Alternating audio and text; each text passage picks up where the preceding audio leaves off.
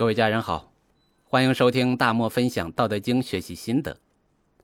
这一期啊，咱们简单的聊一下《道德经》、道家、道教的关系。这《道德经》啊，是一本书，一本由老子写出来的五千来字的传世经典，也是本分享课程要学习的重点，就不多说了。这道家呀，是在学术层面，为了区分不同的学术主张。而由后世命名的一种学术类别，比如以孔孟为代表的儒家，以韩非子为代表的法家，以墨子为代表的墨家，以孙子为代表的兵家，以苏秦、张仪为代表的纵横家。现在呢，有一种主流的说法是老子是道家的创始人，我不太认同这个说法。我们说某某是什么的创始人？都是有意为之，起心动念呢都是有目的。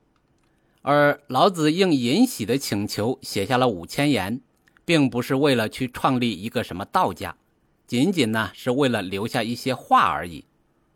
那因为这五千言太厉害了，以至于后世有无数的人来研究它。慢慢的呢，同样研究这本书并认同老子的思想的一群人，被别人起了个名字叫道家。道家呀，并不是只研究《道德经》，就像前两期咱们了解了黄老道家，同时要研究黄帝和老子，而且老子的思想也并不是自己凭空想象出来的，因为他国家图书馆馆长的便利可以学尽前人的智慧，所以《道德经》的核心思想可能啊，也是来自于先贤老祖宗。老子呢？只是负责整理加工发表出来而已。前有黄老道家，到汉武帝罢黜百家，独尊儒术后，一直到现在，研究个人修身养性的老庄道家为主流。核心书籍除了《道德经》，还有《庄子》三十三篇，还包括比老子年轻、比庄子大的列子，也是道家的代表人物。《道德经》啊，是道家的核心代表。但是不能包含所有的道家思想，甚至有些道家人物还提出来和《道德经》截然相反的观点。这个呀，多少有点概念吧，咱们就不深入说了。这说完道家、道教啊，好像离咱们更近一点。《道德经》、道家都是停留在哲学、思想等学术层面，跟宗教没有关系，也没有一个明确的创始人。但是道教确确实实是有人主动创立出来的。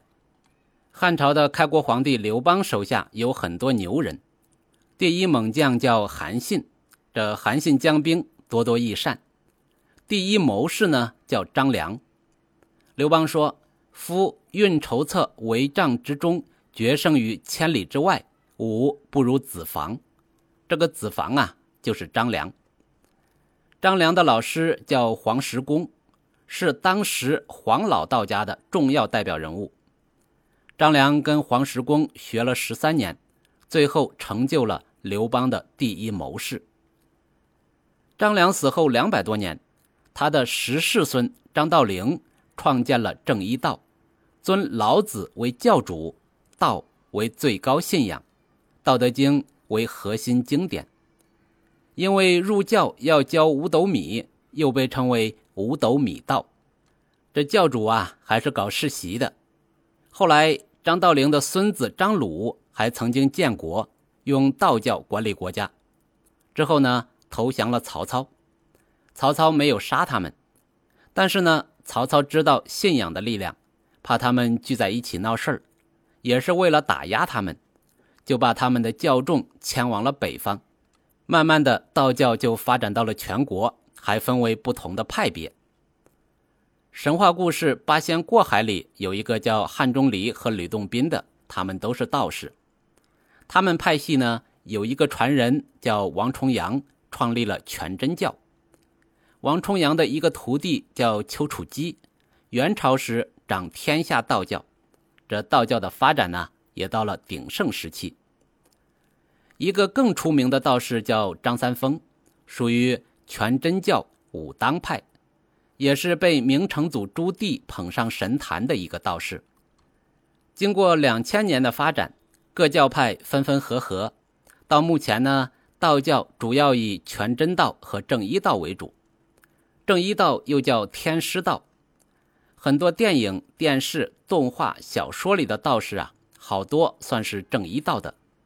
如果直接命名天师，又提到龙虎山，那肯定是正一道的。比较知名的呢，还有上清派，这个名字啊，大家可能不熟，但是另一个名字就可能熟了——茅山道士。香港僵尸电影之王林正英就是茅山道士的定位，驱鬼捉妖。还有呢，就是很多盗墓小说里面会提到茅山道士。盗墓四大门派：摸金、发丘、搬山、卸岭，其中。搬山派经常是道士打扮，又会部分茅山术法，就被别人说成是茅山道士。实际上啊，真正的茅山派道士是不会去做盗墓的工作的。还有四川的青城派，金庸小说里的余沧海就是青城派的掌门。现在的青城山还是道家圣地。湖北呢，还有武当派，张三丰所创。现在大家能见到的比较多的就是武当太极拳、太极剑。这道教不管怎么发展，尊老子为祖师，道为最高信仰，《道德经》为核心经典，这是基本没变的。咱们虽然并不是道教信徒，但是生活的各个方面都有道教的影子。平时说举头三尺有神明。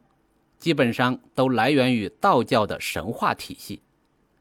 这《封神榜》啊是道教体系，那咱们说的老天爷、玉皇大帝、天庭，这是道教体系。很多城市有城隍庙，也可以归为道教的神话体系。农村还有土地庙啊、灶王爷，这都是一个体系。全国各地的很多城隍庙啊，都是明太祖朱元璋推动建造的。朱元璋说：“朕立城隍，使民知畏，民有所畏，则不敢妄为。”于是呢，全国各地官员就建城隍庙，啊，这是朱元璋的管理手段，用城隍管理民众。这种信仰的用处啊是很大的。比如前段时间报道出福建某派出所建妈祖评理室，这调解处理案子的效率啊就很高。你可以不信福建人的对天发誓，但是一定要信福建人的对着妈祖发誓。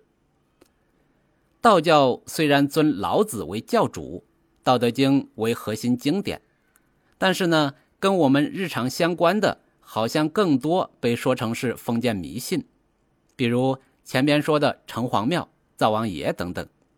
生活中常见的就是道士做法事、看风水等等。可以说是玄学，也可以说是迷信。还有一种我们见得多的，就是所谓道家养生，比如辟谷，说是几天不吃饭可以修身养性，但是更多的呀是用来减肥。其实啊，这是道教的东西，还有人用道士的身份来做这个生意。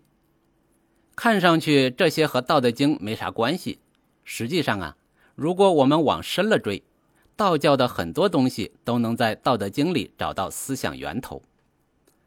道教追求长生，其实呢是对传世版《道德经》第七章和第五十九章的深入延展。比如，道教将传世版《道德经》第六十七章中所说的“一曰慈，二曰俭，三曰不敢为天下先”作为根本教义。这慈啊。就是如父母慈爱子女般的爱护宇宙的万事万物，维护宇宙的和谐。这俭呢，就是去摄念，清心寡欲；不敢为天下先呢，就是不逞强称霸，要谦虚及柔弱自守。基于这一根本教义，道教啊是主张维护和平，反对战争。